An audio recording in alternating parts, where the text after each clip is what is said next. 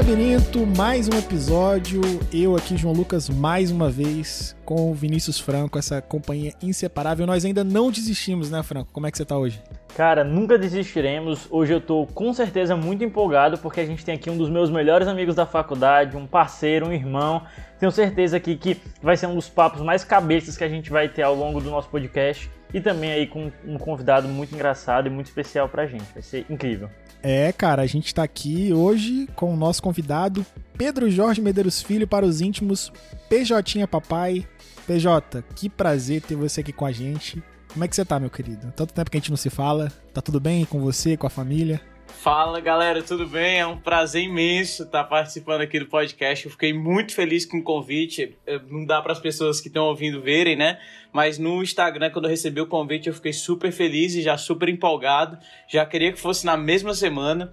É um prazer enorme participar do podcast, ainda mais com vocês dois, que são dois dos meus melhores amigos da faculdade. É, nós três não vamos muito à faculdade, então é difícil ter muitos amigos.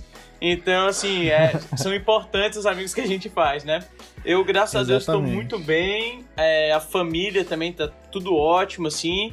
E aproveitando muito, acho que é legal aí. Uma sexta-feira à noitezinha a gente poder ter esse papo. Você que é um cara bem sucedido, né, PJ? A gente vai aproveitar muito aí da, da sua fonte do sucesso. É um rapaz que é o empreendedor nato. Mas, PJ, antes da gente começar, assim, eu te conheço, você me conhece, a gente conhece o Franco também, você falou aí que a gente é muito parceiro, mas a galera que tá ouvindo nem sempre sabe da nossa amizade e tal. Eu quero que você fale quem é você, se apresente aí rapidamente, e é melhor que você faça isso, porque, como eu disse pro CC, né, no episódio que a gente gravou com ele, você aí seleciona as informações que são mais relevantes pro público saber, ficar contextualizado na nossa conversa, para não ficar aquele negócio de piada interna, sabe? Manda brasa então. Beleza. Beleza. Pessoal, eu vou tentar ser direto, acho que tem muita coisa assim, mas vou tentar fazer um resumo. É, eu tenho 21 anos, meu nome é Pedro Jorge, mas sou conhecido em geral por 99% das pessoas por PJ. Eu sou estudante de Direito, estou no oitavo semestre, se Deus quiser eu vou conseguir me formar esse ano. Eu adoro futebol e, mas assim, a coisa que eu mais gosto na minha vida hoje é manter constância nas coisas e ter objetivos claros. E eu acho que isso talvez seja a coisa que mais me defina. O Pedro Jorge é uma pessoa que busca constância de resultados e constância de objetivos. Isso aí vai para todas as coisas que eu entrei na minha vida. Então, sei lá, Sociedade de Debates, que é o movimento de debates universitário, para quem não conhece, eu fiz parte e me esforçava muito para participar bem dos campeonatos.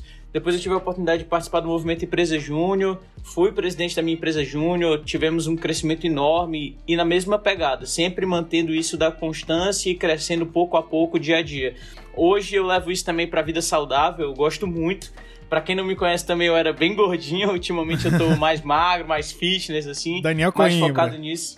Daniel Coimbra é meu nutricionista e tô focado nessas coisas, acordar cedo para correr, é, ir pra academia, fazer fisioterapia, seguir a dieta. Então, assim, isso é uma coisa que tem me definido muito também ultimamente. E, assim, acho que é isso. Eu sou um cara que gosto muito de brincar, sou muito de boa, brincalhão.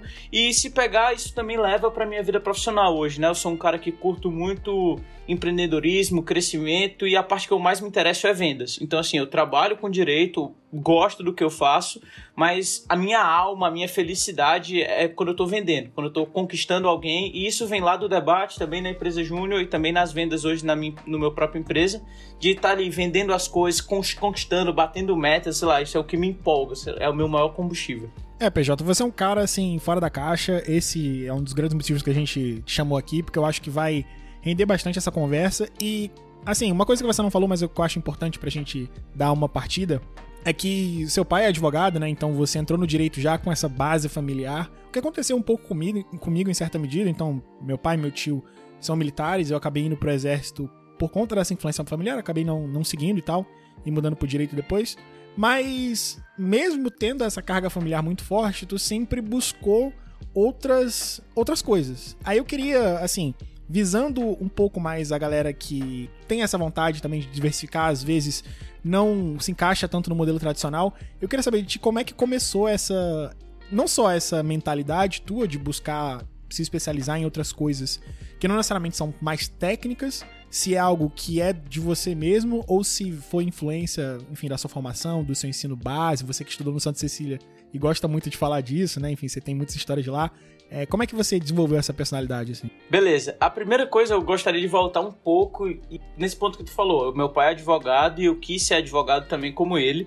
E é engraçado que eu não sei dizer a partir de que momento eu decidi ser advogado. Eu acho que eu sempre quis. Uma história que eu nunca nem contei para vocês é que com 7, 8 anos eu fiz um desenho que era eu com uma faixa assim, tinha Pedro Jorge, presidente da OAB porque eu tinha há pouco tempo visto uma eleição da OAB, tinha acompanhado meu pai e aquele era meu sonho, eu vou ser presidente da OAB. E ali, muito cedo, começou essa ligação com o direito, pra vocês entenderem. Tipo, com 10 anos, eu pedia no dia do meu aniversário: o que, é que você quer de presente? Eu dizia, pai, o meu presente é trabalhar um dia contigo. Então eu queria saber como era o trabalho dele, o que é que ele fazia, ficar no escritório. Eu ficava carregando papel de um lado para o outro, era uma criança, não sabia o que fazer, né? Mas carregava papel, queria, meu pai ia despachar alguma coisa, eu queria ir com ele. Eu botava um paletó e gravata, fazia questão de ter roupas sociais assim quando eu era criança, porque eu sempre queria ser advogado. Só que aí aconteceu uma coisa meio maluca. Eu consegui todos os meus objetivos, passei na UFC, que era a faculdade que eu queria, comecei o curso e aí disseram assim, olha, o primeiro semestre ele é muito teórico, então não vale a pena, não, não é de verdade que você vai ver na faculdade. Passou o primeiro semestre. O segundo semestre é muito básico, é muitas áreas e tal, e você ainda não vai entender. A partir do terceiro é que começa o direito mesmo. E aí eu fui pro terceiro semestre. Quando eu cheguei no terceiro semestre, eu tive uma crise. Eu disse assim, cara, tem alguma coisa errada. O meu maior sonho faz 10, sei lá, eu tinha 17 anos, então faz 10 anos desde os 7 que eu sonho com isso aqui e a faculdade não é o que eu esperava. E aquilo me decepcionou muito. É, foi um dos momentos mais difíceis em relação à minha vida assim, profissional e futura. Eu comecei a pensar o que é que eu vou ser, como é que eu vou ganhar dinheiro com isso aqui, porque me decepcionava muito. Eu não sei se vocês sentiram isso lá na faculdade. Sim. Cara, eu senti muito e é até interessante tu falar isso, porque quem não está contextualizado aí da, de onde é que a gente se conhece, né? A gente já até falou que foi da faculdade de Direito e é engraçado porque eu próprio sou da tua sala e eu passei por um processo muito similar de chegar num dado momento na faculdade e não entender o que, que eu estava fazendo ali, por que, que eu estava falando, é, por que, que eu ainda estava ali, quais eram meus objetivos a partir dali, porque meio que as pessoas ficavam falando, não, mas no quarto semestre, mas no quinto semestre. E parecia que essa suposta empolgação que deveria aparecer não chegava. E eu até via ali algumas pessoas na nossa sala mesmo, já que a gente era colega de sala, eu e o PJ, se empolgando e aprofundando no direito e acaba que num dado momento ou você vai para outras coisas ou você desiste do curso. Eu acho que foi um processo que aconteceu comigo e que me levou inclusive a fazer atividades extracurriculares, a buscar estágio, a buscar outras coisas. E eu queria saber como é que foi para ti assim esse link de ah, eu preciso fazer outras coisas. Pronto, é exatamente esse ponto que eu ia chegar agora, né? Eu fiquei nesse desespero e eu sempre fui um cara muito focado em, poxa, eu quero ter sucesso, eu quero ter uma condição de manter a minha família, ter uma família grande e tal. Isso sempre foi um sonho para mim. Então isso me preocupou um pouco. Disse, poxa, como é que eu vou manter a minha família se eu não tô conseguindo gostar disso aqui? Será que eu tenho que ir para outro curso? Até cheguei a olhar administração, tive alguns interesses ali. Mas depois de um tempo eu percebi que o problema não era necessariamente o direito. Ah, o problema maior é como a gente estava aprendendo direito e como eu tinha a visão do direito. Eu não sei o que, é que os meninos vão achar, mas para mim o, a faculdade ela é muito focada em quem quer fazer um concurso ou um pouco mais para quem quer ser professor, aprofundar, fazer um doutorado, um mestrado. E aquilo não era o que eu queria.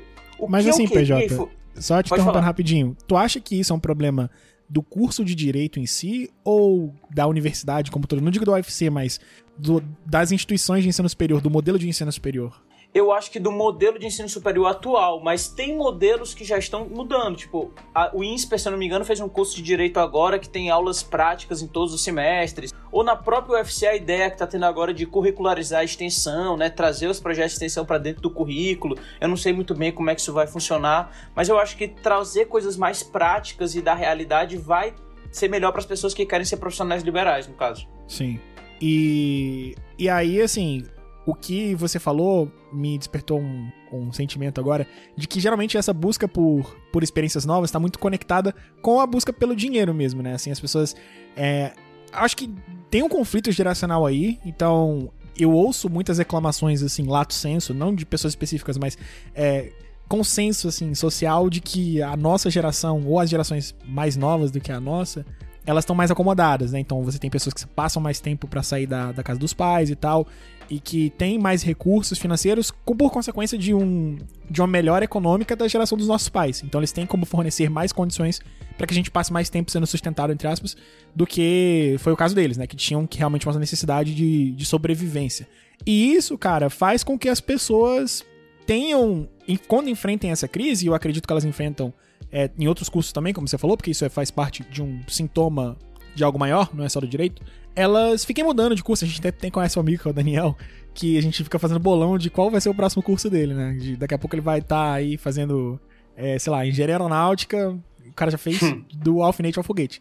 E aí, cara, eu queria, assim, te propor um exercício, né? De você entrar na cabeça dessa pessoa e, sei lá, voltar ao momento em que o PJ pensou em fazer a administração lá e, e refletir sobre qual é o valor, assim, de uma faculdade hoje. É, principalmente você que é um cara que se desconectou muito desse aprendizado tradicional. Então, como você falou, você está muito mais conectado com vendas, é algo que você gosta de fazer e não é algo que se ensina tanto numa faculdade, acho que nem a administração é tão focado assim, né? Como é que você se coloca nessa posição de um cara que se encontra em atividades que não são tradicionais? Se ele de fato deve procurar se encaixar em uma atividade ou ele termina o curso que ele tá e tenta adaptar isso. A gente tem um amigo, por exemplo, o Eric. É, tu sabe quem é o Eric, né? Da Jude, já foi da Jude. Que agora sim, sim. resolveu, tipo, aprender programação depois do do direito, tá enveredando mais pra essa área. Como é que tu vê isso? Tu acha que é melhor o cara tentar se encontrar no curso, dele já partir direto para fora? Tem gente que fala assim, nem termina a faculdade e já, já vai embora. O que, que tu acha? Pronto, assim, eu vou até falar uma coisa que para mim é muito sério. A gente tem hoje na nossa geração, incluindo eu e todo mundo, a gente tem uma tendência a ter menos, resist a menos resistência ao esforço. Tipo, quando começa a vir esforço, dificuldade, a gente tem uma tendência de desistir logo. Então, assim, eu não sou um cara que gosta, tipo assim, tô no segundo semestre. Eu não gosto de nada. Eu tentei procurar outras coisas e não consegui nada, e ainda falta muita coisa da faculdade. Eu não tenho nenhum problema em trocar de curso. Mas eu acho que as pessoas às vezes dizem assim: não gostei e agora já quero trocar rápido, não gostei, já quero trocar rápido de novo, sem tipo esgotar todas as coisas que tem dentro daquilo ali. Então, assim, pelo menos no meu caso, eu tentei entrar naquilo ali e disse: peraí, eu vou procurar alguma coisa aqui que eu possa fazer diferente. E no caso, a oportunidade que eu tive foi de entrar na empresa Júnior. Então eu entrei na empresa Júnior e eu tive uma conexão muito forte com o setor de marketing e vendas.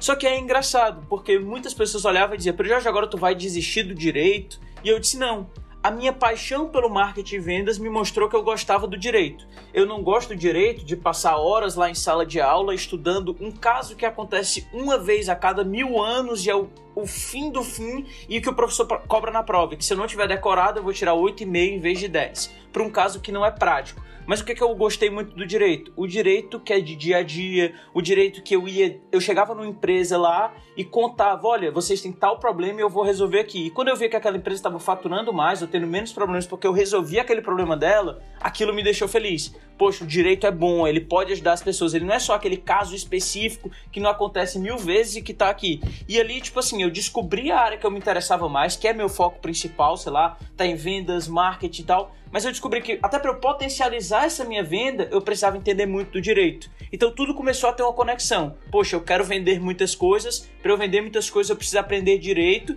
e quando eu aprendo direito, consigo vender, eu consigo atingir o meu objetivo final, que é melhorar a vida das pessoas, e também no caso da empresa Júnior não, né, mas ter um ter uma felicidade e na vida futura ganhar dinheiro com isso. Então assim, foi esse complemento que aconteceu para mim. Não sei se ficou claro. Sim, sim. É, eu ouço muitas críticas, cara, à, à faculdade, assim, quando eu falo faculdade, ao ensino superior como um todo, e eu acho que muitas delas são injustas, sabe? Elas, as pessoas colocam expectativas erradas, na minha opinião, no na universidade e medem por uma régua completamente errada. Por exemplo, quando você diz que a universidade não prepara para o mercado de trabalho, automaticamente ela é um fracasso. E eu acho assim que a faculdade e a universidade tem de melhor oferecer é o que tu falou, é vivência, é contato com pessoas, com gente de é, culturas, idades, personalidades, origens diferentes. E você viver muito a parte social da coisa, né? Você tem oportunidade de viver isso de diversas maneiras, enfim. A extensão é uma, mas a própria socialização mesmo, é, enfim, a convivência da, da, da faculdade é outra. E isso vai abrindo a sua cabeça, sabe? Então, eu acho que assim, se, se eu fosse olhar para alguém que tá nessa situação e, e, essa pessoa me perguntasse, cara, eu preciso mesmo de uma faculdade? Eu falo, direito, cara, você precisa. Acho que faz muita diferença na vida da pessoa, nem que você não vá seguir a área na qual você tá se formando, Eu acho que faz diferença a pessoa ter passado por um curso superior e, assim, ter cumprido o objetivo. Eu acho que essa. Essa. Até você se educar, como você falou nessa questão de esforço, a pessoa ela se acostumar a abrir e fechar ciclos, sabe? Viver cada etapa da vida e completar o, as coisas que ela se propõe a fazer, eu acho que isso é um ensinamento muito válido. Eu tô passando por isso agora, cara. Para mim tá sendo, um, sei lá, um mártir quase é, ter que fazer TCC e tal e terminar a faculdade que eu ainda não consegui, mas tô em vias de terminar. Mas é isso, eu tenho que fechar esse ciclo, sabe? Pra seguir outras coisas. Enquanto isso, eu já tô é, montando negócio por fora, etc. Enfim, procurando ganhar o meu dinheiro também. Não, não vou ficar parado por conta disso, mas eu quero encerrar esse ciclo, sabe? Quero. É, mas, João. Deixar as coisas completas. Deixa eu, discordar aqui de ti parcialmente. Cara, eu até concordo que não dá para colocar na faculdade a expectativa de algo que vai, assim, revolucionar a sua vida a nível de mercado, a nível de inserção no mercado de trabalho propriamente. Mas o que eu sinto que é um problema estrutural, e aqui eu posso falar mesmo da própria experiência que eu tive nos cursos, é, especialmente o curso de Direito da UFC, né? É que a gente tem, dentro da própria lógica jurídica, um atraso a nível curricular que a gente fica tão desassociado da realidade, estudando disciplinas que muitas vezes, mesmo na perspectiva mais positivista do direito, ou seja, mesmo dentro daquilo que o curso poderia se propor a fazer, que seria uma perspectiva mais acadêmica, dentro daquilo que o, PJ já falou, você olha, por exemplo, o nosso plano pedagógico, ele é tipo de 2009, e aí você vê que é, tanto falta uma atualização a nível de matérias jurídicas mesmo de relevância, assim como você ter duas, três cadeiras ao longo do curso que preparem minimamente o cara para sair com uma noção básica de como montar seu próprio escritório, por exemplo, na advocacia, como é, alavancar sua carreira a nível de vendas, a nível até mesmo de marketing, porque são coisas que são essenciais e que você depende muito que o aluno tenha essa postura ativa. Claro, isso é uma faca de dois gumes, porque você pode pensar, ah, você está premiando ali o esforço de quem vai atrás. Mas eu acho que é, existe também uma falta e uma inércia por parte da universidade de permitir ao aluno um cara mestre, um cara doutor nisso e que pudesse dar é, essa base, sabe? É, se a lógica da faculdade é que você saia um generalista, é, o mínimo seria também que a gente não só visse tipo quatro cadeiras de processo penal, sete cadeiras de civil, mas que também a gente saísse com noções básicas que direcionassem você para aquilo que você quiser fazer. Enquanto que o que eu vejo muitas vezes é que a gente fica muito solto ali. Então, ao meu ver, é, não precisa ir para um extremo também, onde a gente perde completamente o modelo tradicional, mas dá para conciliar as duas coisas, sabe? Eu vejo que é, em locais onde, por exemplo, você não tem um EJUD, que é tipo a maior empresa de direito do Brasil, que está na nossa faculdade, a mesma coisa com a STD UFC, que é a maior do, do país também, é, em outras universidades onde a extensão não é tão forte, eu acho que a formação, assim, de uma forma holística, acaba ficando muito prejudicada. Então, é, eu vejo, ah, assim, como esses modelos sei, do. INSPER, né, FGV, eu acho que são coisas que tendem a acabar cara, ganhando assim, mais espaço. O problema é que cada um tem a sua prioridade, entendeu? Cada um é, tem um modelo definido de sucesso e as pessoas vão ficar cobrando isso da, da universidade. Aí você fala, ah, mas aí o cara não vai sair preparado para montar o escritório dele. Aí o outro fala, ah, mas o cara não vai sair um bom pesquisador. Aí o outro fala, ah, o cara mas não vai sair um bom professor. Tipo, cara, principalmente no direito, que é uma coisa que você tem trilhões de carreiras para seguir, entendeu? Você pode ser desde, é, sei lá, desde juiz Delegado. até policial federal, entendeu? Tipo, coisas completamente diferentes. É, e coisas fora do direito, diplomata, auditor fiscal, caramba, quatro. É, enfim, eu eu tendo a passar um pouco de pano aí pelas essas críticas do ensino superior, mas é, não, é, não é bem isso. O que tu acha disso aí, PJ? Não, assim, uma coisa que eu tenho que defender a UFC é que eu entrei com uma expectativa impossível. Assim, meu pai já é um, um, advogado de quase 60 anos, é um cara que trabalha há muito tempo, que já tem um escritório, um nome.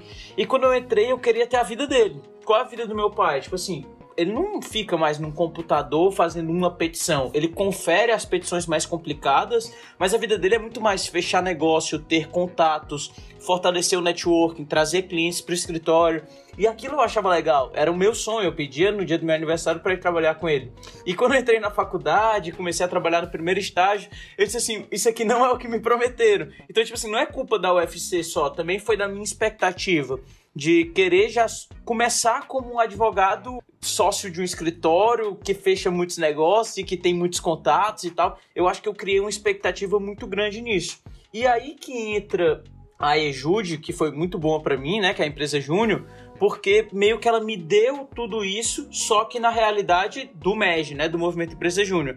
Eu era a maior referência de direito, talvez, do Brasil. A EJUD atendia a maior parte das empresas júniores do Brasil, a enorme maioria era atendida pela EJUD, ela virou a maior do Brasil, começou a ter um faturamento muito alto, maior do Ceará, dobrando, vendendo cada vez mais. E era assim, a pessoa tinha uma dúvida jurídica, fala com o Pedro Jorge. Gente do, do Iapoca ao Chuí me perguntando coisa, querendo conversar no WhatsApp, porque eu virei essa referência. E aí eu disse, cara, eu gosto disso. Isso aqui era o que eu pensei lá atrás, nos meus 10 anos, 11 anos, que eu queria trabalhar. Então meio que me colocou no lugar de que aquilo era possível só era uma questão de prazo. De novo, eu voltei a ter um interesse pelo direito e tal. Percebi que a faculdade mesmo, as aulas, Direito Civil 4, Penal 4, não iam me dar isso, mas assim, que o dia a dia, estando trabalhando no escritório e tal, eu poderia a longo prazo recuperar isso. Então, tipo, começou a virar uma coisa mais real. Tinha virado uma coisa tipo, o que eu vou fazer da vida agora? E depois dessa experiência eu tive, espera aí, eu tenho noção agora de onde eu vou, como é que é o caminho. Não é tão rápido quanto no movimento Empresa Júnior na vida real, mas eu estou entendendo para onde eu vou. Então começou a ter mais sentido, eu comecei a saber o que estudar mais e não me afastou tanto da faculdade.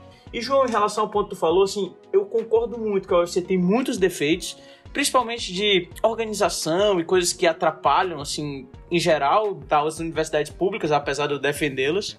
Mas, assim, eu também concordo que é muito importante para ter esse convívio social. Eu a gente já falou aí do Santa Cecília, né, que é o colégio que eu estudei, que eu gosto muito, mas ao mesmo tempo era um colégio que eu vivia dentro de uma bolha. Então, assim, uma bolha social. Ali era todo mundo muito parecido, é, tinha pais que eram médicos, advogados, em geral, juízes, coisas do tipo empresários bem-sucedidos. Então todo mundo tinha uma condição financeira legal, uma condição de vida legal.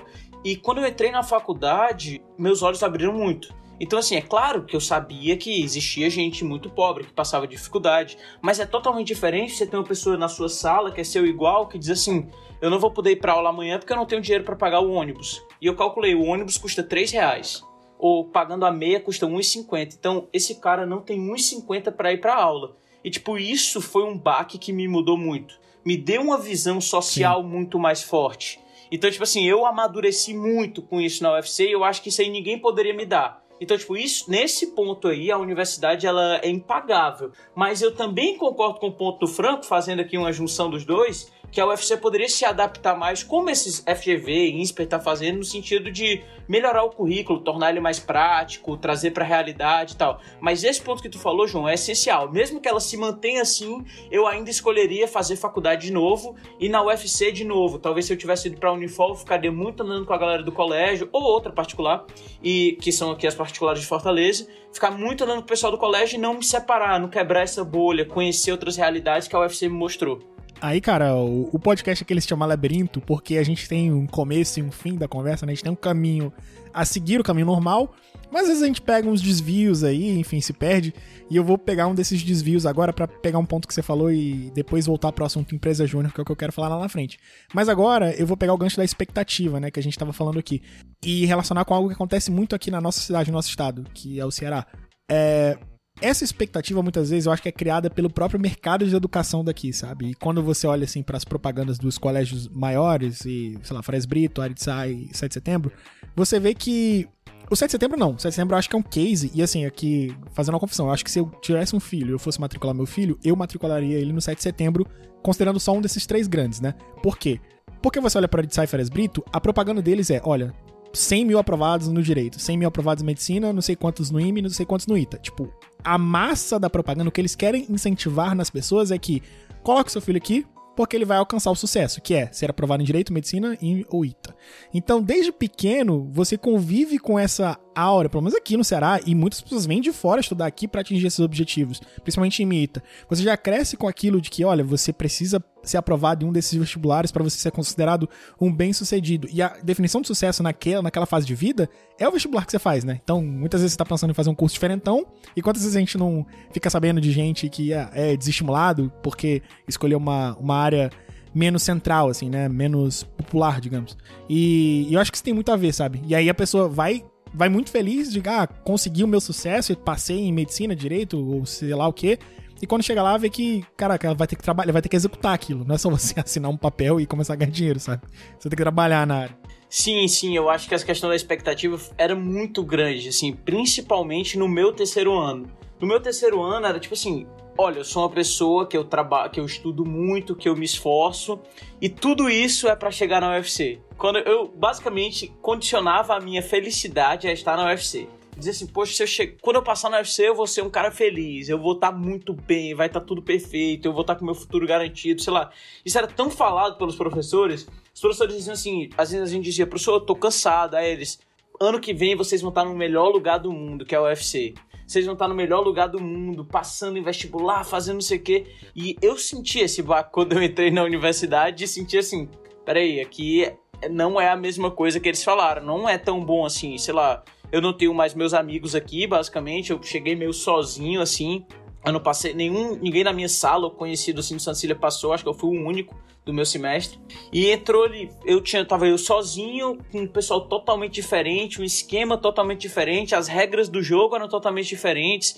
Eu não me apaixonei de cara pelas matérias, era tipo sociologia, umas coisas bem afastadas falando lá das relações das pessoas, a relação de alteridade. E eu, caraca, cadê os super casos e o dinheiro que a gente ia ganhar aqui? Então, assim, eu concordo com isso. Cara, é é complicado. Eu acho que eu senti isso quando eu, tipo assim, no meio do direito, eu também dei uma olhada pro, pra outros cursos e tu citou a administração, até, né? De que você pensou em mudar pra administração.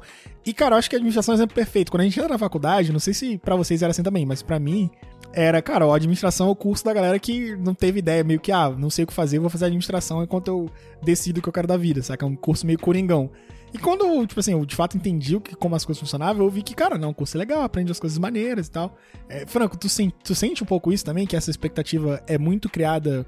E aí sim, fazendo uma crítica ao ensino básico, digamos assim, que coloca muito uma pressão no vestibular e não no que de ah, fato ah, cara, você vai é, fazer depois que você se formar. E assim, eu venho do Ari, né? Acho que vocês dois vêm de realidades diferentes, porque tu mesmo falou do 7 de setembro, é, o PJ vem do Santa Cecília, e eu estudei numa escola até o meu nono ano, que era o Canarinho Sapiens, né? Que é uma escola construtivista barra sócio-interacionista. Então, eu cresci sem essa mentalidade, é, como era na área de saia. Eu cresci participando de fórum de filosofia, de eventos culturais, de ciências, algo bem lúdico mesmo e que deu muito da minha formação que eu tenho hoje.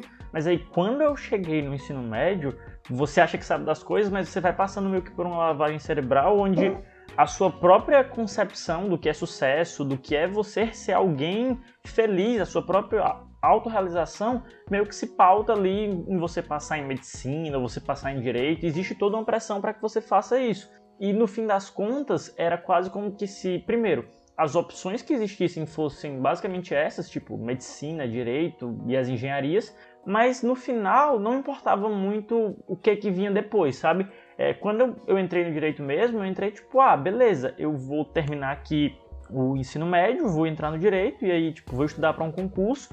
E na minha cabeça era como se eu fosse entrar na faculdade e aquele meu ritmo que era pro ENEM fosse só se adaptar e virar uma coisa para concurso. E isso é até engraçado porque, é, puxando um gancho do que o PJ disse lá no começo, a faculdade, e aqui eu nem falo com um tom de crítica, mas isso é uma constatação mesmo, ela tem esse tom tão generalista que, dentro da minha expectativa, por exemplo, que era algo mais é, um conteudista no sentido de voltar para concurso, mesmo assim eu também não encontrava isso. Então eu cheguei na faculdade, eu estava vendo algo mais teórico e eu, tá, beleza, mas e agora? O que, que eu faço? Tipo, beleza, eu estudo essas paradas, leio esses textos, discuto na aula, mas o que, que vem depois? É o meu concurso, ou depois, até quando eu comecei a pensar em advocacia, como é que eu, como é que eu chego lá, sabe? E aí, assim, eu tive um lapso que era também uma falta de preparação no meu próprio ensino básico para é, entender como é, crescer na minha carreira, como me desenvolver profissionalmente, como indivíduo, e não só pensar tipo, ah, no vestibular e depois no salário que eu vou ganhar ao final da minha faculdade, sabe? Eu sinto que é, é algo que faz muita falta, que eu tive em certa medida durante a minha formação no ensino fundamental, foi algo que me ajudou a me reencontrar, mas que a nível assim de ensino médio foi algo bastante problemático e que acabou também distorcendo essa expectativa que é criada sobre a universidade também é um problema, sabe? Eu acho que se a gente tivesse um contato maior com o dia a dia que as pessoas falam, com, com o dia a dia daquilo que é a realidade de uma universidade, muito provavelmente a gente tanto teria um, uma evasão menor, você teria menos decliteras aí, nosso querido amigo Daniel Rocha que já está indo quase para a quarta graduação, assim como a gente teria profissionais mesmo dentro das suas áreas que seriam mais capacitados, né? Sei lá, eu, o PJ, o próprio João, já entraríamos, se entrássemos também no direito, com uma perspectiva maior de como construir as coisas, sabe? Sim. Cara, só complementando o que eu tinha falado antes, que eu não expliquei porque eu matricularia meu filho no, no 7 de setembro, né? Porque eu acho que desses três que eu falei, o 7 de setembro ele faz um, pelo menos uma abordagem de marketing, né? Mais focada na na questão do setembrino, da vivência educacional, muito mais do que o resultado, sabe? Eu estudei no colégio militar e era um colégio que me oferecia muitas oportunidades de viver mesmo a época da escola, enfim que formar as amizades que você forma, enfim, viver essa época que é muito boa, né? Tinha muitos esportes pra praticar, tinha muitas atividades extracurriculares, a gente tinha, tinha a oportunidade de passar muito tempo na escola fazendo muitas coisas, e eu gostava muito disso, sabe? E, e a educação de qualidade, ela vinha como consequência, né? Então, você tendo um vínculo forte com a escola, você formando, e eu acho, eu vejo muito quem estudou no 7 de setembro defender muito a escola, sabe? Como eu faço com o colégio militar, então, pô, eu amo muito é minha época escolar, amo muito o colégio, estudei lá, enfim, amor eterno. E eu acho que o 7 de setembro se aproxima um pouco disso, sabe? De, cara. Eu acho que Santa Cecília também. Muita gente gosta sim. de Santa Cecília, assim, uma coisa passional, né? Tu pode até falar um pouco mais disso. Não, sim, eu também ia falar isso, João, inclusive. Eu gosto muito do Santa Cecília, tipo, foi uma experiência incrível. Por essa construção, eu chamo de formação pessoal, né? Ter a formação de conhecimento, sim. a pessoal, a espiritual.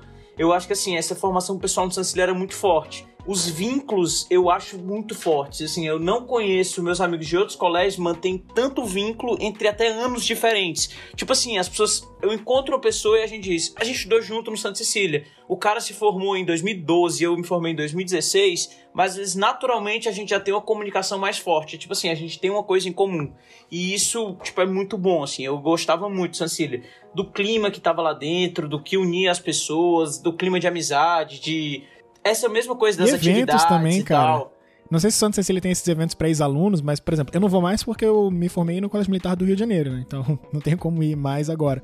Mas sempre tem o aniversário do colégio e lá eles chamam os ex-alunos, fazem eventos especiais. Tipo, muita gente vai depois de, sei lá, 6, 7, 10 anos de formado, continua indo todo ano no aniversário do colégio para encontrar a turma, para ver o evento, enfim, participar da cerimônia. É, esse vínculo realmente é interminável. É muito, muito legal. Cara, é, é engraçado não, assim, porque... No ah, meu... pode falar, Franco.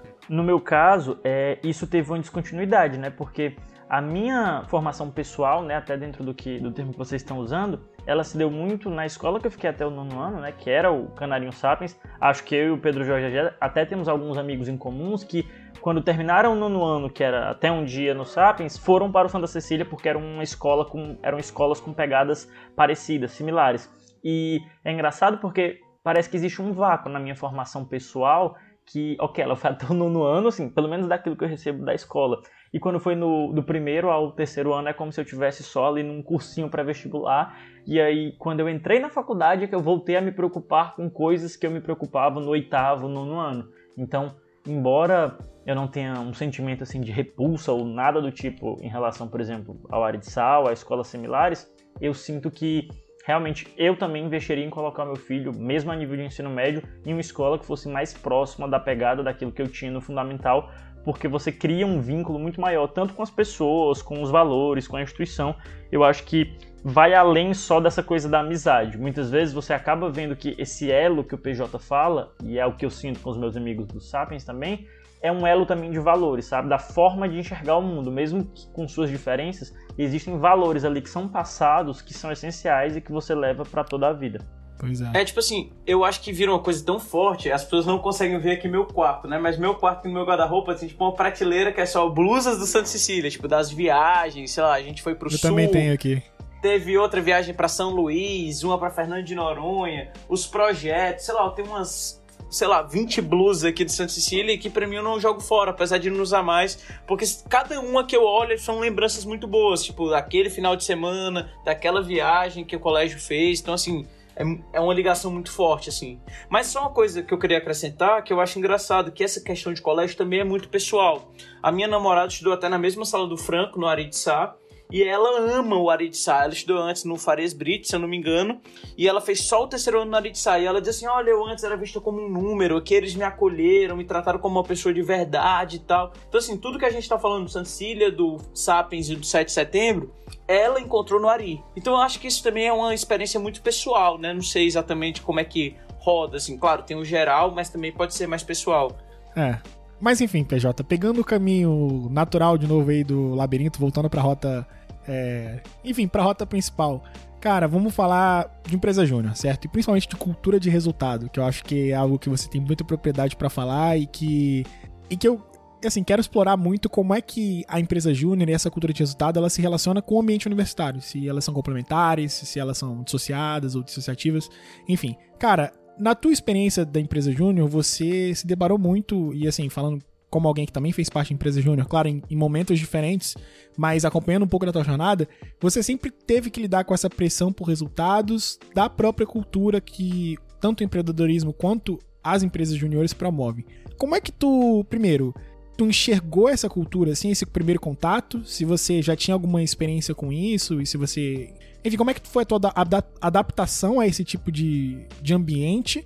E segundo, como é que tu acha que isso se relacionou com a tua faculdade, com o teu ensino, teu aprendizado, etc., nas áreas mais comuns? Beleza, vamos lá. É, primeira coisa que eu tenho que falar é que eu me assustei muito quando eu conheci o Movimento Empresa Júnior e eu entendo, sei lá, o Franco talvez faça piada com isso e várias pessoas também que estão ouvindo aí que tem uma empresa júnior na sua faculdade fazem piada, aqueles caras loucos que ficam gritando e tal. E eu achava aquilo horrível. Assim, eu já tinha interesse de entrar na Ejude, porque muitos dos meus amigos que eu admirava, que eu via crescendo, eram pessoas que faziam parte da EJUT. Então, amigos da faculdade, né? O Roberto, Vitor Paulo, o Zezé.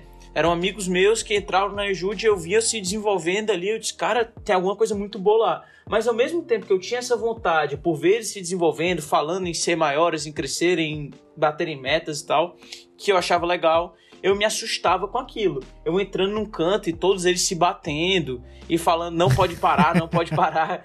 Então, tipo assim, era uma coisa que pra mim era car caricato, assim, era muito estranho. Não sei se vocês sentiram isso também, João e Franco, quando é, tiveram certeza. contato. Com certeza, com certeza, com certeza. E é uma coisa que é estranha, a galera gritando e tal. Mas assim, vou explicar aqui e também defender o movimento Preto Júnior, porque para mim ele é essencial. Só depois de muito tempo eu fui entender qual era a necessidade daquilo. E qual é a necessidade? Na Ejude, assim, na época que o João fazia parte e tal, ainda era uma empresa mais inicial, isso talvez não fosse tão necessário.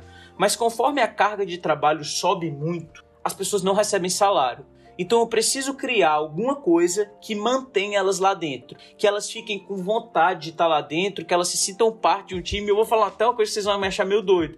Sabe aquele filme A Onda? Quem é que já vocês já assistiram? Ah, sim, sim, cara. sim, sim, sim. Já, já.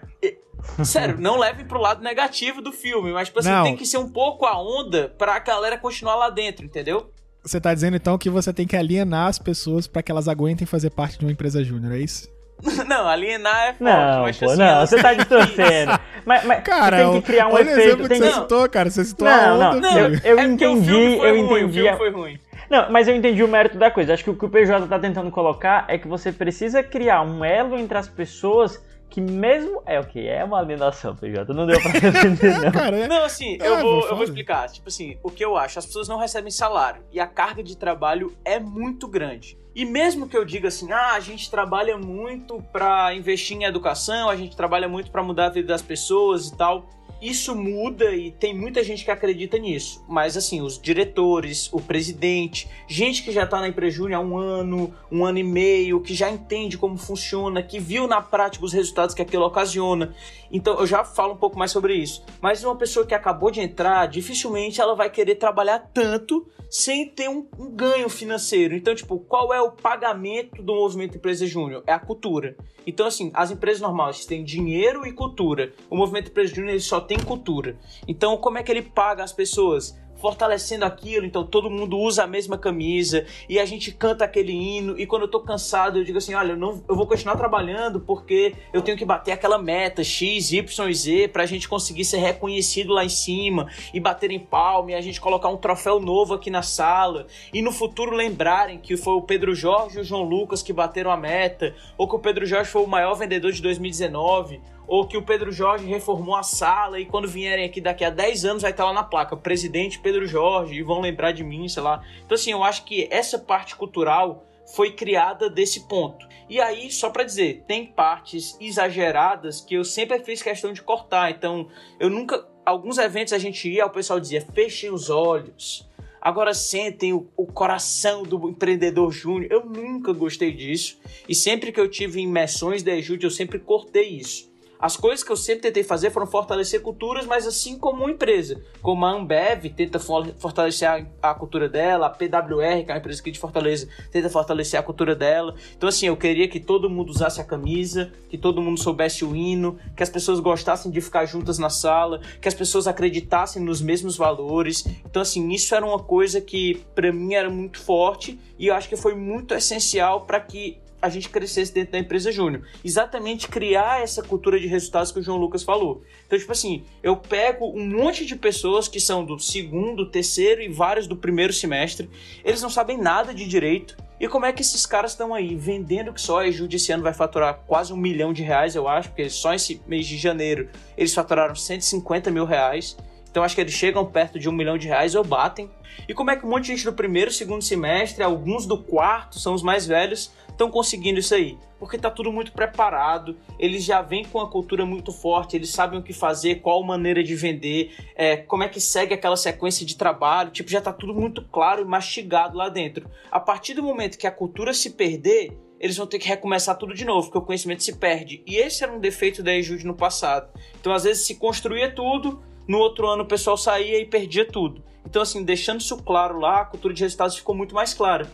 E assim, eu fui percebendo ao longo do tempo que aquele negócio de metas e tal que o movimento Júnior bota é exatamente para que as pessoas se empolguem. Se não tivesse as metas, o pessoal se desmotivava. Então, assim, eles criam isso exatamente por serem pessoas muito novas, que não têm experiência. Então, eles falam: olha, você vai lá, vai trabalhar muito e eu vou te dar um prêmio de EJ Capitã do ano. E isso motiva muito as pessoas. Sendo sincero, eu acho que é até necessário para que eu consiga motivar aquele time se eu não estou pagando um salário porque é uma doação. Hoje eu acho que eu trabalho muito e eu trabalho muito menos do que eu trabalhava durante o movimento Empresa Júnior.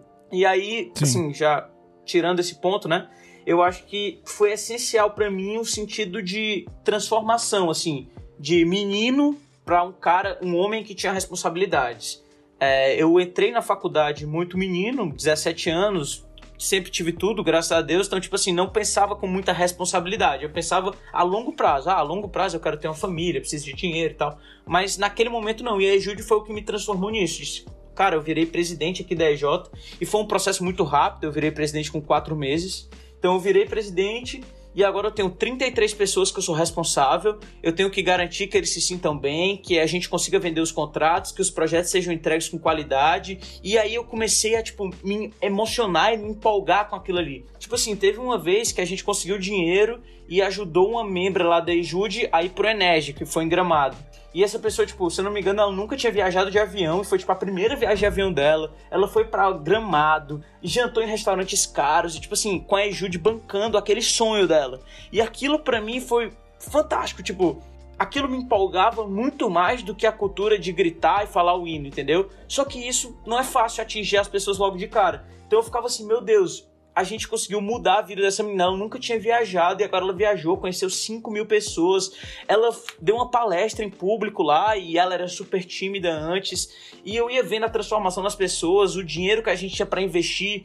Quando a gente. Ter... Você não sei se vocês vão acreditar, mas quando eu terminei a reforma da sala da Ejude, que eu era presidente, eu, tipo, tava emocionado. Caraca, a gente gastou 40 mil reais aqui de dinheiro, zero público, e isso aqui vai ficar para a universidade.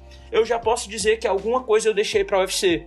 Então, assim, foi muito emocionante para mim dizer, poxa, tá aqui na UFC, a gente trocou ar-condicionado, fiação, não sei o que, tipo assim, foi muito legal. E isso me mostrou como na vida, tipo, se a gente tiver foco e tiver constância, os resultados vão vindo. Porque nada na empresa júnior foi do nada, assim, ah, comecei, já deu tudo certo. Eu acho que na maior parte das coisas da minha vida eu não tive um talento claro. Comecei já era muito bom. Na maior parte eu fui trabalhando, tentando, tentando e fui melhorando. Tanto na empresa júnior quanto na sociedade de debates e em outras coisas. Cara, e como é que isso mudou assim a tua visão da universidade? Como é que a empresa júnior alterou ou reforçou coisas que tu já enxergava sobre o que é mesmo a, a universidade, o que é o curso de direito, enfim, a tua relação com a parte acadêmica do negócio? Beleza. É, a minha relação com a parte acadêmica, assim, eu comecei a ver o direito com outra face. Não era mais só aquele direito de sala de aula que eu falei para vocês que me incomodava de falar da teoria, de não sei quem, do Até botão, porque tu parou de ir pra aula, né? Então tu parou de ver o direito como sala de aula, porque tu não foi não ia mais pra aula. E tu aquilo duas, me incomodava tu fez, muito. Tu fez duas cadeiras, né, PJ? Teve um semestre eu que fiz, ficou ali. fiz duas cadeiras. Durante o, o, semestre que eu era presidente, eu fiz duas cadeiras. E assim, eu não me arrependo, acho que eu vou conseguir até terminar a faculdade no mesmo prazo, tô tendo um pouquinho mais de cansaço agora, mas assim, o que eu comecei a ver o direito melhorando a vida das pessoas. Tipo assim, a gente atendendo um cliente e a gente conseguiu fazer um contrato de prestação de serviço para ele, ele tinha uma taxa de inadimplência muito alta e começou a descer e o produto dele começou a dar certo. Um cliente que a gente registrou uma marca por um valor bem mais baixo que o mercado, ele teve segurança no comércio dele ali. Ou o nosso cliente principal, que eram outras empresas juniores do Brasil inteiro. E a gente começou a atender vários e eu vi, caralho, está melhorando a vida dessas pessoas eles, graças a esse que eles estão faturando mais, estão vendendo mais, a gente criou um sistema de a gente preencher os contratos daqueles clientes que iam fechar e os clientes dizendo, olha, a gente aumentou nossa taxa de fechamento, a gente quer indicar ajude para todo mundo e a gente foi crescendo, crescendo, crescendo. E tipo assim, aquilo eu disse, poxa, isso é um direito e é legal. É, muitas vezes eu só vi o direito como processo. E ali eu vi que trabalhando com direito preventivo, por exemplo, às vezes a gente tinha um impacto tão grande ou maior do que o direito em processos. A gente evitava que os processos acontecessem e várias vezes algumas empresas tinham advogados e trocavam advogado pela EJUD, estudantes dos primeiros semestres, e achavam melhor Sim. o serviço. Às vezes pagando até mais. Vocês podem estar achando, ah, pagavam sempre menos. Não, às vezes a gente cobrava mais do que o advogado estava cobrando e o cara escolhia.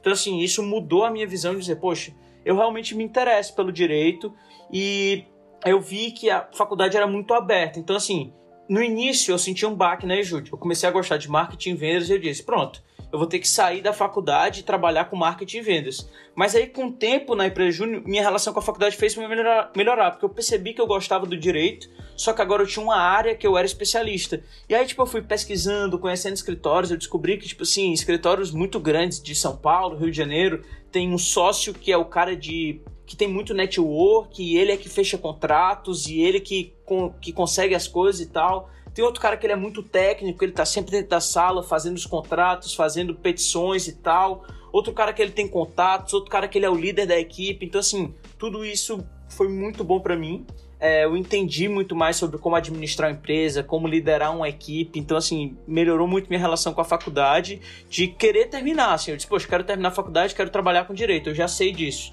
É, continuo tendo problema de assistir aula, tô assistindo e tal, mas assim, eu acho que eu queria conseguir meu diploma. Se dissesse assim, ó, se você passar na OAB, você pode ter seu diploma. Eu estudava na OAB, passava e, e passava logo, mas ah, esse é bom demais. são fases.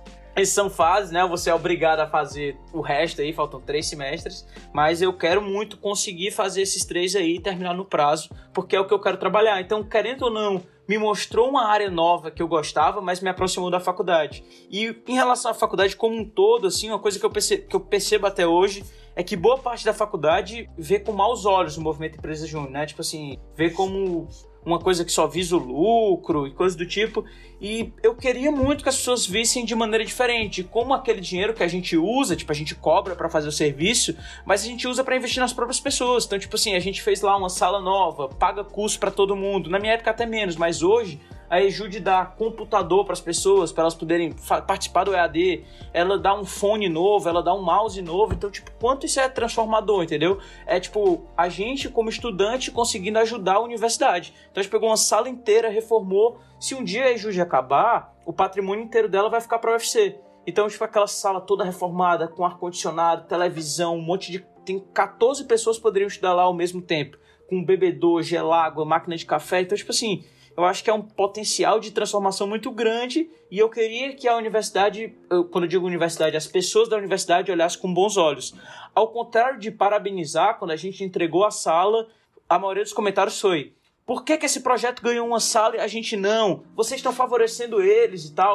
Até foi o coordenador do curso que falou assim: olha, foram eles que pagaram. Se vocês quiserem é. pagar 45 mil na reforma, vocês vão ter uma sala nova. Mas assim, em vez de parabenizar ou de ficarem felizes, o pessoal ficou foi com raiva, achando que estava sendo um favorecimento, normal. que era uma perseguição e não tinha nada disso, sabe? Eu acho que seria legal se todos os projetos conseguissem ser autossustentáveis. Isso sempre foi uma visão que eu tive para a sociedade de debates também. Acho que falhei em operar, assim, eu queria ter ajudado mais o projeto, mas eu queria também que a sociedade de debates fosse independente, que ela pudesse pagar a passagem dos membros, que ela pudesse pagar a hospedagem, que ela tivesse uma sala lá na universidade também, que ela pudesse fazer cursos, esse tipo de coisa, ter patrocínios, e a longo prazo eu ainda acho que isso é aplicável, tipo assim, ela ficar independente e conseguir rodar também, ajudar a universidade em vez de ser só ter uma dependência grande, né? Tá, mas saindo um pouco desse discurso aí que tu vai usar na tua campanha para reitor da UFC, daqui a muitos anos, que tu vai dizer que desde quando tu era aluno, tu contribuía com a universidade. Enfim, entrando numa parte mais técnica agora, e aí eu vou até, antes de devolver a palavra pra ti, PJ, perguntar pro Franco é, o quanto que ele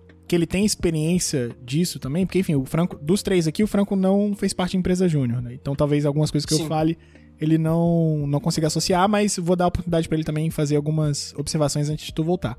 Nessa cultura de resultado, cara, claro que eu participei em um momento bem diferente, como você falou, a gente fez parte da mesma empresa júnior, que é a Ejude, mas em momentos bem diferentes, né? Eu tava muito mais numa fase de, de criação, de estruturação, de meio de encontrar o seu caminho, enfim, definir algumas coisas que no futuro seriam aí a base do que a Jude cresceu em cima, e tu tava muito mais na fase de execução, enfim, de realmente botar a mão na massa e transformar aquilo em números, né? Só que assim, muita coisa mudou, e talvez coisas que eu falei aqui estejam desatualizadas, mas é, eu sempre tive uma relação muito cética, assim, com o movimento Empresa Júnior, né? Tanto, tanto pelo fato do meu primeiro contato ter sido nessa parte mais é, alienante, entre, entre aspas, né? Que eu também não, nunca fui muito fã. Mas mesmo depois de. de. de fazer parte, assim, por um, algum tempo, eu passei um ano e meio, acho, no movimento. Que pra, alguns não é muitas pessoas, né? Tem gente que passa cinco anos aí, vai para Brasil Júnior, caramba. Mas eu sempre achei que, de certa forma, o movimento Empresas Júnior ele vendia coisas amadoras como se fossem profissionais. Eu não tô falando dos serviços aqui. Os serviços são bons e, claro, inclusive recomendo se você tá ouvindo que contrate uma empresa júnior que realmente as pessoas são muito dedicadas e e prestam serviço de qualidade. Mas eu falo assim, na execução do negócio, principalmente quando a gente fala de cultura de resultado, era uma coisa muito de cima para baixo. Então eu lembro que a gente recebia da BJ, por exemplo, o negócio dos clusters, né? E sempre foi algo que me incomodou demais, cara. E eu sempre falo, nossa, que não faz sentido nenhum. E a resposta era aquela, ah, mas isso aí foi feito na consultoria com a Falcone, não sei o que, grandes empresas, porque a BJ tem apoio de não sei quem, não sei o que lá, e é isso aí.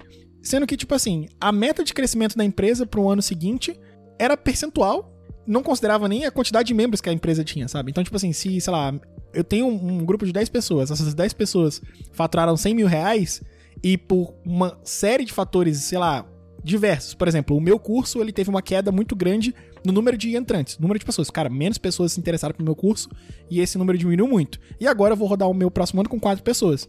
E mesmo com um número muito menor de pessoas, eu vou ter que faturar um percentual muito acima. Então, eu vou ter que trabalhar por 20 com 4, sabe? O que, primeiro, distorcia muito a visão de sucesso e fracasso. Eu acho que isso sempre foi muito distorcido no movimento Empresa Júnior.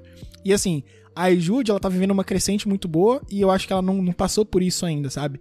Mas no tempo que eu tava tendo contato com outras empresas, eu acho que se você pega essas empresas mais antigas, como a ADM, é, enfim, essas empresas que estão mais tempo aí, que já passaram por mais altos e baixos, você percebe como essa visão, ela é distorcida e ela talvez até contribua para a desmotivação dos membros em alguma parte. Então, enquanto você tá ganhando, assim, né? Quando você tá subindo, tá batendo meta e tal, e que é muito bom, e quando você tá dando sangue ali, claro, você supera pra, pra jogar de escanteio essas dificuldades, mas nem sempre você consegue, por conta dessas limitações, que às vezes o seu indicador de sucesso ele não considera.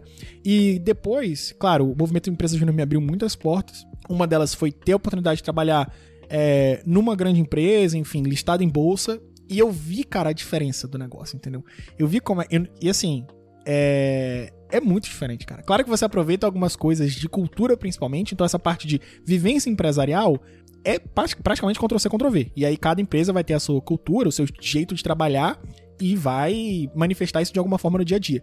Mas de execução, cara, de prática e de sistematização é completamente diferente, sabe? Por isso que eu acho que às vezes, e assim, é algo aberto aqui para você comentar, eu acho que às vezes o movimento empresa júnior ele se perde um pouco nessa relação de resultado, e por isso que eu puxei esse, esse assunto de cultura de resultado.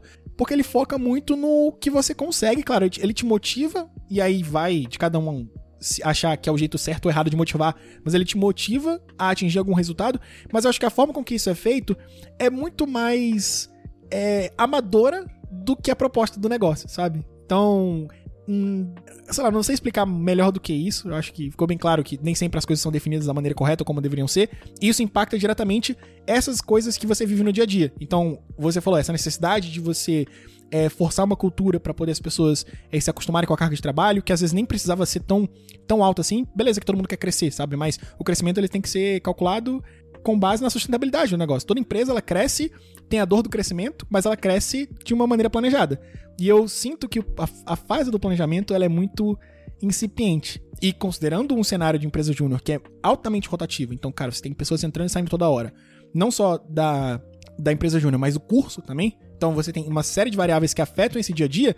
Eu sinto que às vezes eles não conseguem trabalhar com essa, com essa variável e isso acaba frustrando a experiência de muita gente. Então, muita gente como você tem a sorte de pegar um ótimo período em que a empresa está em alta, bate meta e por N fatores que às vezes você tem controle, às vezes não, possibilitam que você atinja esse objetivo, mas outras pessoas não têm essa mesma sorte. Às vezes entram num período de baixa, não conseguem é, administrar essa crise da maneira correta e saem muito frustradas, sabe? Sabe, com peso na consciência, saem com um sentimento exatamente reverso do que você tem. Esse orgulho que você sente é exatamente o peso que elas sentem em não ter conseguido levar esse mesmo resultado àquelas pessoas, em não ter conseguido proporcionar tudo que você conseguiu às, aos, às pessoas que estavam junto com ele na gestão.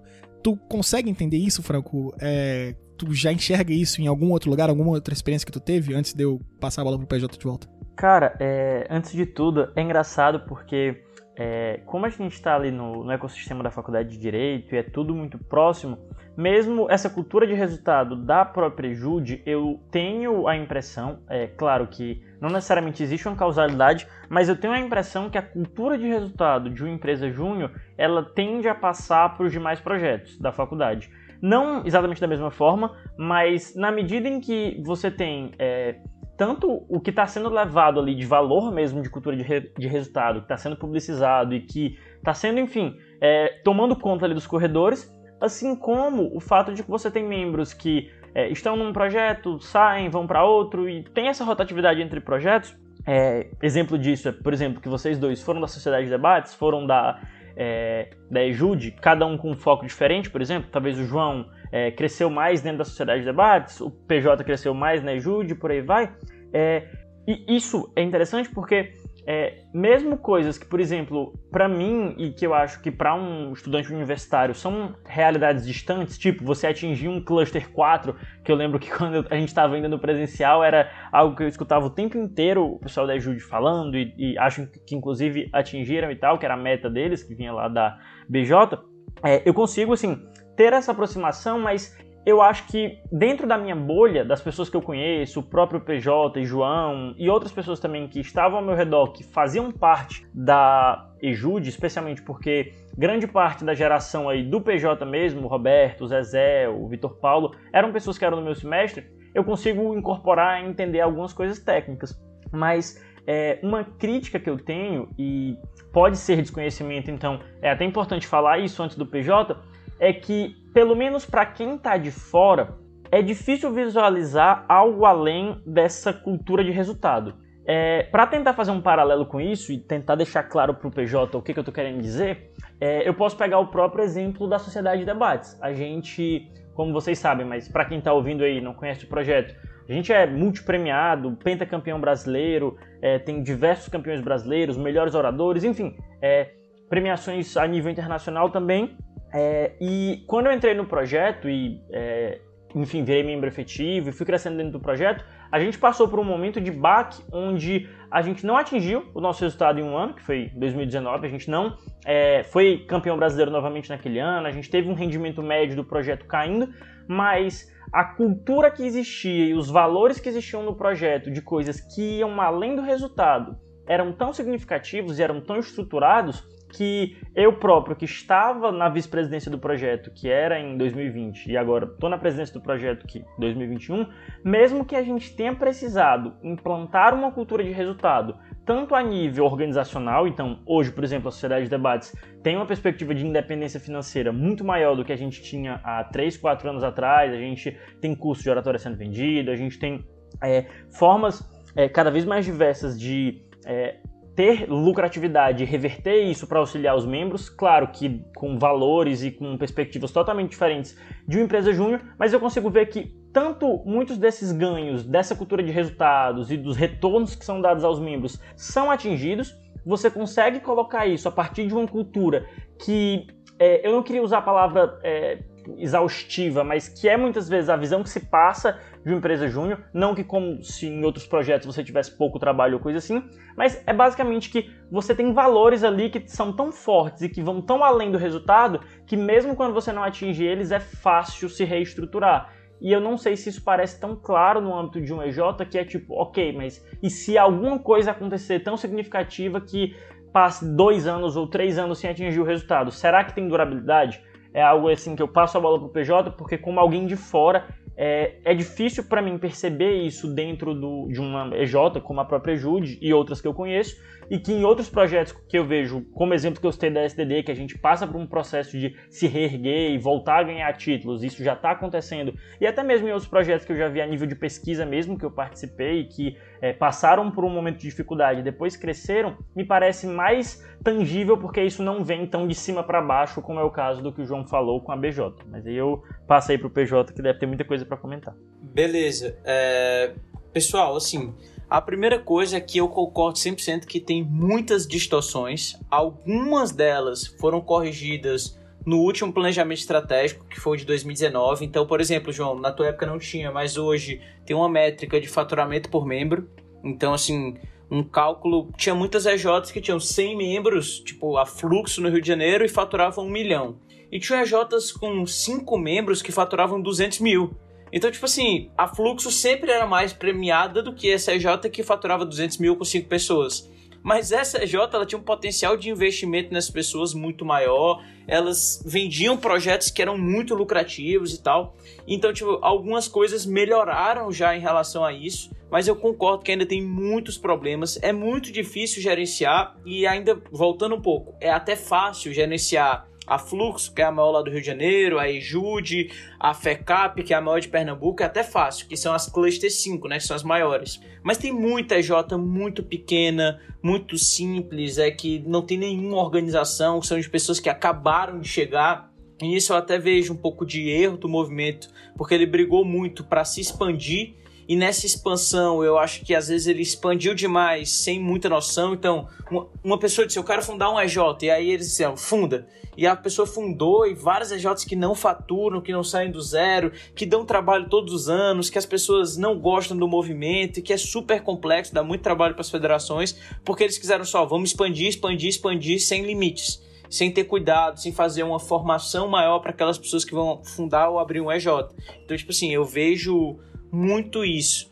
É, isso é um problema. Outro problema que eu vejo muito forte do MEG hoje é que o MEG não mede lucro, né? ele mede faturamento. Então, assim, a Inova, que durante muito. é uma empresa de administração, o Júnior aqui de Fortaleza, ela faturava mais que a Ejude. Mas a Inova vendia um projeto de 13 mil que ela tinha de custo 9 mil ou 10 mil e parcelava de 50 vezes. E a Ejude vendia um projeto de 3 mil que o lucro era 3 mil. Porque o único custo em mão de em direito é mão de obra. Porque não tinha papel, impresso, nada, era tudo online, conversando pelo WhatsApp, pelo e-mail, e não se paga salário em empresa júnior. Então, peraí, quem é que tinha mais dinheiro para investir nos membros? A Ejude, não a Inova. Mas quem era reconhecido no fim do ano e parabenizado e ganhando os prêmios e motivando mais e dizendo que tinha uma cultura muito forte, que era melhor, era a Inova. A própria Consultec, é de engenharia e arquitetura aqui de Fortaleza, mesma coisa. Vendem projetos de 10 mil que os custos são 8, 9 mil reais. Então, assim, os custos são muito altos, o que é mais lucrativo aos projetos de arquitetura, mas mesmo assim, como ter que contratar um arquiteto para assinar é muito caro, é diferente da gente que faz contrato, registro marca, não precisa de ninguém assinar e quando precisa de um advogado. Os pós-juniores assinam de graça, porque não há um risco do prédio desabar ou coisa do tipo. Então, assim, eu acho que no futuro devia se medir lucro para saber mais essa capacidade de investimento. Outro ponto interessante que vocês tocaram que eu concordo 100%, eu estava numa tava numa palestra, se eu não me engano, foi no Eneg, que é no Encontro Nacional de Júnior, e foi um cara lá. Não, não, era no ESEG, se eu não me engano. E foi um cara, deu uma palestra e depois eu tive a oportunidade de conversar com ele, né? E ele disse assim: Olha, eu fui do MEG e infelizmente o MEG as pessoas se acham demais. Se eu somar o ele trabalhava na Ambev, né? E tipo assim, ele cuidava de dois estados da Ambev, sei lá, Ceará e Piauí. Vou dar um exemplo desse. Vamos dizer que ele era coordenador dessa área, não tenho muita certeza. Mas só assim, tipo, o que a Ambev vendia em Ceará e no, no Ceará e no Piauí era cinco vezes o faturamento de todas as EJs do Brasil somadas. Só que ele disse que os presidentes das EJs e os, as pessoas se sentiam, que ele foi presidente de EJ também, se sentiam donos do mundo. Isso é verdade. O movimento ele ilude muito nisso. Foi um, uma quebra de perspectiva que eu tive que ter quando saí. Tanto que vocês percebem muitas pessoas que eu vejo que são presas ao movimento empresa júnior. Eles não querem sair. Porque eles são reis ali dentro e eles não querem ir para a vida real. E isso é um problema do movimento. Porque as pessoas começam a dizer: meu Deus, vamos dizer se fosse o Franco, né? O Franco é muito foda, ele é o melhor presidente da história da empresa, ele sabe de tudo, ele resolve tudo. E por mais que o Franco não seja um cara que se acha, aquilo começa a entrar na cabeça. Passa um ano chamando ele para dar palestra em vários lugares, para trazer ideias novas e tal, e ele começa a crescer aquilo ali, e de repente ele sai do MEG e vê o mundo real. Que ele vai deixar de. Ele vai sair da Ejude, que ele era o presidente e o cara foda, para entrar no escritório ser um estagiário normal ganhar o salário igual a todo mundo e fazer o mesmo trabalho de todo mundo sem nenhum diferencial ou as pessoas te chamando para dar palestra ou pedindo ajuda, faz um benchmarking comigo, me conta a tua inteligência e tal. Então assim, muitas pessoas sentem esse baque e não conseguem se desligar do movimento. Então é aí que tem pessoas que passam cinco anos ou que saem do movimento e ficam voltando porque querem aquela atenção. Então assim, isso foi um cuidado muito grande que eu tive de me afastar da Ejude. Hoje eu não tenho muita proximidade, eu não vou aos eventos ou às coisas que acontecem. Talvez a longo prazo isso seja ruim para minha história, vamos dizer assim, mas eu acho que era o mais correto a se fazer, porque eu precisava separar daquela realidade. Um dia, dentro do movimento Empresa Júnior, eu era, entre aspas, que eu era estudante, o maior advogado do Brasil, dentro do MEG. Eu era o cara que sabia de tudo e que resolvia tudo. E no outro dia, o dia 1 de fevereiro, saindo dia 30 de janeiro da EJUD, eu era um estudante de direito comum, igual a todos. Então, assim, isso é uma coisa que o MEG ele dá uma ilusão. As pessoas se acham muito grandes e muito boas. Então, eu fui um bom vendedor no MEG, fui, mas a vida real, eu sou um vendedor que estou em crescimento, que estou melhorando, eu acho que eu tenho talento, tenho coisas para melhorar e tal. Mas no MEG eu era o melhor. Todo mundo só olhava para mim para dizer: me ensina a vender, me dá uma palestra, tu é o melhor, tu é o, tu é o Jordan Belfort, é o Lobo de Wall Street daqui. E na vida real não sou, eu tô longe de ser isso. Eu descobri que era muito mais difícil fechar contratos quando eu tenho um custo de equipe, quando eu tenho um custo de imposto, quando eu não posso baixar o máximo a margem, porque eu não tenho tanta margem, eu tenho que pensar no meu lucro, eu tenho que pensar no meu sustento, no, no aluguel da empresa, no preço da internet, em tudo. Então, assim, o mundo real é muito mais complexo. E eu acho que isso é um defeito muito grande. As pessoas entram lá e pensam que podem, são donas do mundo e tal. E aí eu, é um momento que eu acho que o movimento Empresa Júnior se perde um pouco. O que é que eu penso do movimento Empresa Júnior? Vamos lá. É a parte utilitária. Entrar lá, entender o que é vivência empresarial, como se trabalha nessas grandes empresas, o que é cultura e o que você trabalha e aprender a parte de execução. Então, o que é que a Ejude ensina de essencial? Você aprende a se comunicar com clientes, que é uma coisa muito difícil, porque quando você é estagiário de um escritório, você não tem necessariamente essa comunicação várias vezes. Então você lida com clientes reais, conversa com eles, você aprende a parte técnica na prática e isso alavanca muito. Eu tenho pessoas do segundo semestre lá na Ejude, eu não, porque eu não sou mais da Ejude, né? Mas tem lá pessoas do segundo semestre que eu tenho certeza que fazem contratos melhores do que alunos da nossa sala, minha e do Franco, no oitavo semestre que são melhores fazendo estatutos, é, registro de marca. Eu acho que quase ninguém da nossa sala lá na, na faculdade sabe fazer registro de marca se não foi da Ejude. Então, assim, é trazer essa parte técnica e a vivência empresarial. Mas a partir do momento que a pessoa começa a ficar lá dentro só pelo ego, eu acho que se perde um pouco. Então, quando eu pensei o próximo passo, que seria para a FEGES, vamos dizer assim, eu pensei assim, o que é que a FEGES pode me agregar? E eu não vi muito para a carreira que eu queria seguir. Então, tipo assim, eu poderia ter ido para a FGS, mas se eu fosse, eu estaria indo por ego, para querer continuar a ser visto como, olha o Pedro Jorge, ele é bom, olha o Pedro Jorge, ele bate meta. Mas assim, só para dizer, existem casos de pessoas que realmente é bom para elas. Eu tenho um amigo, é...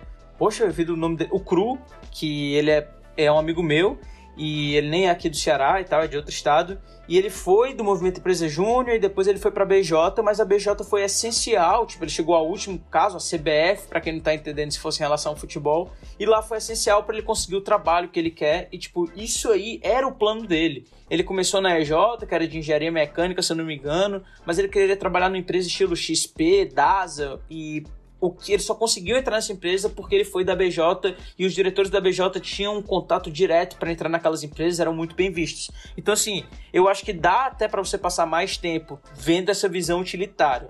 E aí tem a outra parte que é a parte humana também, tipo, que era o que me mantia também. Poxa, o que eu tô fazendo aqui na Ejude não é só para eu crescer, é também porque melhora a vida das pessoas. Já contei a história daquela menina, é pelo histórico que a gente vai deixar, é tem todo esse lado. Eu, eu me lembro que eu dizia uma frase assim: meu nome é Pedro Jorge e eu acordo todo dia querendo fazer pela Ejude o que ela fez por mim. Então, assim, eu queria manter a Ejude porque ela mudou minha vida. Então, eu queria que ela mudasse a vida de mais pessoas. Então, isso para mim era muito claro.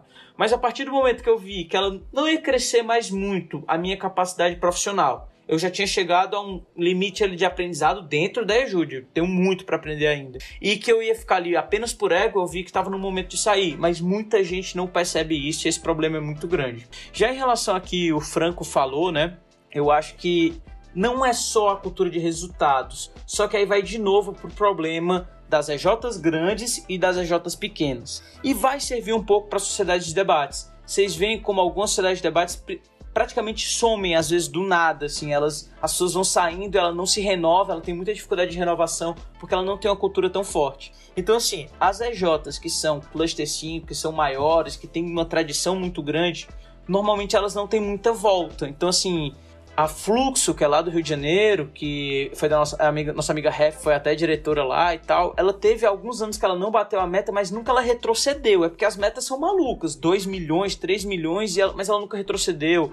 Uma FECAP, que é de Pernambuco, a FECAP eu acho que ela nunca deixou de bater a meta. A ACE, que é de Pernambuco, muito grande também, nunca deixou de bater a meta. EPR, acho que é do de Santa Catarina. Então, assim, são EJs grandes. É, Rio Grande do Sul e Santa Catarina. São EJs muito grandes e que tem uma cultura muito forte, que não é só baseado no resultado, é na história lá dentro. Até são EJs que quando começa a dar problema, as pessoas que já saíram voltam e auxiliam aquela EJ a voltar a crescer. Então, assim, eles têm conselheiros muito fortes, pessoas que já viraram influentes na sociedade, porque são empresas fundadas há 20, 30 anos, enquanto a EJUD tem 7.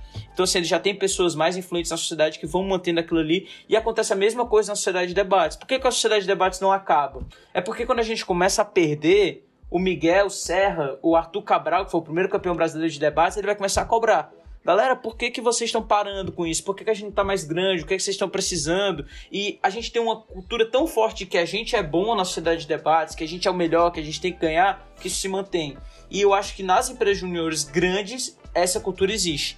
E aí a gente faz de tudo para que isso se mantenha lá. Então, no caso da Ejude, eu criei um guia da história que tem passo a passo. Sempre nos processos seletivos a gente faz questão de contar toda a história da Ejude, os percursos que passaram, as dificuldades, as vitórias, para tipo, as pessoas entenderem ali, olha galera, a Ejude é muito importante, a Ejude sempre bate meta, é deixar as coisas prontas. Então assim, Hoje, os caras que vendem na Ejude, quando recebem uma indicação, eles vendem da mesma forma que vendiam na minha, na mesma época, na minha época. Então, assim, a mensagem do WhatsApp é a mesma tá tudo padronizado, tudo guardado, a maneira de atuar com os clientes, os modelos de contratos e de vendas, eles estão todos prontos, estão prontos. Então, assim, as coisas se mantêm. Eu acho que ela já conseguiu atingir essa maturidade. E a Ejust tem pouca maturidade comparado com essas outras que eu falei, que são mais antigas. É, o grande problema é porque tem empresas antigas que não amadureceram. Então tem uma Consultec, tem uma ADM Soluções aqui em Fortaleza, não me xinguem e tal, gosto muito das EJs, mas que acabaram tendo muito tempo de sucesso e as pessoas não pensaram em guardar processos, em pensar em futuro. E a última coisa em relação a que o, o Franco, o João Lucas falou em relação ao planejamento, né? Eu acho muito difícil fazer o planejamento porque as coisas são muito irreais. Então, tipo assim, a BJ ela joga de baixo para cima aquilo, porcentagem de 10%, 5%, mas assim, a gente nunca teve conhecimento técnico suficiente para escolher a meta sei lá, no meu ano a meta anterior era 40, então no próximo ano era 44 porque a Jude era cluster 5. Mas a gente botou 130 mil e batemos. E o outro, a gente ainda bateu mais, bateu 250. O outro ano botaram a meta de 300, e aí fizeram 500. Esse ano botaram a meta de 700, eu não sei quanto vão bater. Então, tipo assim, é desorganizado mesmo, mas é porque é muito difícil organizar, porque elas são muito abaixo do rendimento. O rendimento de um EJ é baixo. A Ejude, ela tem 33 pessoas para ou mais que passam durante o ano para faturar esses 500 mil. E tem, tipo, escritório de advocacia com 10 pessoas, com 5 pessoas que faturou muito mais, faturou isso num mês. Então, assim, ela rende pouco. Quando eu tava saindo da Ejude, eu e o diretor de projetos da época, a gente cuidava, tipo assim, nós dois, de uns 20 projetos. E a, as pessoas estavam iniciando, eu precisava de, tipo assim, 12 pessoas para cuidar de 20 projetos. Então a produtividade ela é baixa e eu acho que é normal porque as pessoas estão aprendendo. Então, tipo assim, os problemas existem e tem problema de planejamento, de saber o que é para fazer e tal. A coisa é meio no vamos ver, vamos botar aqui a meta. Da onde vocês tiraram? Da cabeça. A gente quer vender mais. A gente quer impactar mais as pessoas. Então, tipo, isso é um defeito. Mas assim, eu não acho que seja só isso. Vamos vender, vender, vender, vender. Eu sempre tentei deixar muito claro isso do propósito a fundo. É, galera, vocês estão aqui com dois propósitos: um utilitarista de se melhorarem como profissionais e um mais humanista de ajudar as pessoas que estão aqui. É, e se ajudar e se desenvolver e tal. Então, tipo, eu sempre deixei isso muito claro. Eu até dizia, se vocês não gostam de ficar vindo para eventos, coisas do tipo, não precisam morrer de gritar e se bater, fazer as coisas aqui, não tem obrigação. Vejam com a visão utilitarista. Quem saiu daqui está saindo bons profissionais. E a gente está vendo isso na prática. Boas pessoas que saíram da Ejude. É, pessoas, é porque a Ejude é muito nova, só tem sete anos, né? mas assim, pessoas que já estão se destacando no mercado de trabalho, já estão abrindo seus escritórios e estão crescendo, muitos trabalham em startups, são pessoas de destaque, fundaram empresas. Então, assim, isso me chama muita atenção. Apesar de ter essa parte negativa de pessoas que se prendem ao ego que o movimento Empresa Júnior traz. É, cara, enfim, a empresa Júnior é uma parte da universidade. A gente focou muito a nossa conversa aqui em universidade e oportunidades, acabou indo pra empresa júnior, que é muito do que tem para falar. Mas acho que depois a gente teria como gravar um episódio só sobre cultura, cara. Acho que a gente tem muito a compartilhar. Eu e o Franco aqui, mais a vivência da sociedade de debates, é um pouco híbrido, né? Vivi um pouco dos dois. E tô aí uma vivência mais intensa da empresa júnior, enfim, eu também que já trabalhei em empresa, a gente pode, cara, cultura é uma parada que dá para conversar assim muito tempo. Cara, eu acho que com essa visão assim que tu deu, PJ, do, da empresa Júnior, a gente chegou num ponto legal aqui do, do podcast. É, assim, eu acho que a gente conseguiu mostrar pro ouvinte desde o começo lá o quanto a universidade é importante, apesar das críticas. É, todos aqui teceram críticas bem contundentes, é, tanto ao curso, o nosso curso específico, que é o que a gente tem mais proximidade, quanto ao modelo universitário, o ensino superior como um todo, mas destacando a importância, né, a gente concordou aqui que a universidade ela merece ser valorizada, você tem que fazer, acho que é indispensável, você tem que fazer uma universidade hoje em dia, é, tipo, tem que fazer, você tem que viver a universidade. E, e depois falando um pouco de como viver, né, quais oportunidades que, que ela oferece, e aqui falando um pouco da nossa realidade falando um pouco de empresa júnior, empreendedorismo, relação de empreendedorismo com a universidade, como não são coisas excludentes, né? Enfim, cara, um baita papo, velho. Queria te agradecer por ter aceitado o convite de gravar com a gente. É sempre um prazer. Já fica aí aberto o convite pra gente providenciar esse esse episódio sobre cultura, que eu acho que é um tema aí que dá para tirar algumas pontas do que a gente falou durante o episódio e desenvolver uma discussão aí muito extensa a partir daqui. A prova de que tem muito assunto é que até agora esse é o episódio mais longo que a gente gravou e dava para continuar aí por muito mais tempo. Mas enfim, é... agradecer de novo e, cara, se você quiser deixar aí uma consideração final, uma mensagem aí de despedida, o tempo é seu, cara. Beleza, é, pessoal, agradecer mesmo. Eu acho que é impressionante como o tempo passou rápido.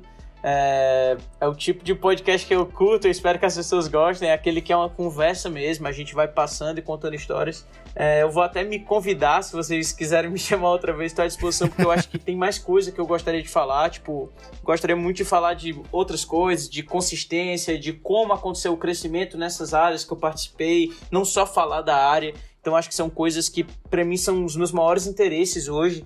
É, a minha frase do ano, eu sempre tenho o costume de ter uma frase do ano, é constância é mais importante que motivação. Então, durante muito tempo eu fui um cara levado por motivação, por uma ideia, vou conseguir aquilo ali. E hoje eu penso muito mais, calma, vamos mais devagar, são menos ideias, mas ideias que eu não vou abrir mão nunca, que eu vou fazer. Tipo, hoje eu vou dormir um pouco mais tarde, mas amanhã eu vou correr de manhã. E se vocês estivessem aqui no meu quarto, vocês vão ver que tá tudo pronto para eu correr amanhã. A banana que eu vou comer, a meia, a blusa, o short, o sapato já desamarrado com a meia, tudo pronto para eu acordar às 5 horas da manhã e correr. Então assim, eu tô buscando muito essa constância e acho uma coisa muito interessante. Foi um prazer imenso, de verdade. É, eu gostei demais. Galera que tá ouvindo aí, curte bastante, pede para eu voltar, vai que eles me chamam para ficar fixo aqui no podcast. E foi uma experiência incrível. Gosto muito de vocês e foi muito legal a conversa. O que precisarem, estou sempre à disposição e se quiserem, só falar. Cara, eu acho que um resumo desse podcast e um fechamento assim que a gente pode fazer, até dentro daquilo que o João falou de como não dá para viver sem universidade hoje é que esse papo não estaria acontecendo se não fosse a universidade, essas pessoas não se conheceriam, não teria esse networking, você não teria Ejude, você não teria Sociedade de Debates, que são coisas que se a gente quisesse aqui fazer um podcast só para falar de cada uma delas, a gente teria aí é, história para contar por anos. Então, É, muito obrigado aí, PJ. Com certeza a gente vai, é, se não fixo, a gente vai querer aí que você volte a falar com a gente muitas vezes. A gente falou muito aqui de cultura, você falou também de constância, mas até para ter algum papo mais, mais descontraído também sobre esporte, que eu sei que você gosta muito também. É alvinegro aqui, Ceará, como eu. É, brigadão, cara, e um abraço. Cara, é, pelo visto a gente vai fazer um. Que nem o Nerdcast, né? Que tem o Nerdcast Empreendedorismo, tem uma faixa só de empreendedorismo. A gente vai chamar o PJ aí pra gravar mais alguns episódios. Com certeza, como eu falei, cara, desse episódio aqui já surgiram várias ideias. Eu sei que, para quem tá ouvindo, com certeza tem mais coisa para explorar, sabe também de coisas que poderiam ser desenvolvidas a mais. Mas, por enquanto, a gente apresentou aqui o PJ para vocês, é nosso amigo, e, e é também por isso que a gente gosta muito dele, porque a conversa sempre rende muito e eu espero que ele volte sempre aí para desenvolver ainda mais vários assuntos que ele tem aí na cartola para tirar. Para finalizar, pessoal, eu queria pedir que, mais uma vez, se você está ouvindo a gente no Apple Podcasts, lembra que você tem uma ferramenta de avaliação de podcasts, então você pode deixar as estrelinhas aí pra gente, enfim, uma avaliação que ajuda muito a gente a ser bem ranqueada na plataforma e a espalhar essa mensagem para mais pessoas que podem aprender muito com esse bate-papo que a gente teve aqui. Se você está escutando a gente pela primeira vez, seja muito bem-vindo, espero que tenha gostado e não esquece de entrar em contato com a gente lá nas redes sociais @labirintopod, tanto no Instagram quanto no Twitter. Diz pra gente o que você achou, se você discorda, se você concorda. Se você já foi de empresa júnior, ou se você é, teve uma experiência universitária que, que você quer compartilhar, enfim. Tem muita coisa para desenvolver a partir daqui e fica mais legal quando vocês participam junto com a gente. No mais, um grande abraço, até a próxima, falou!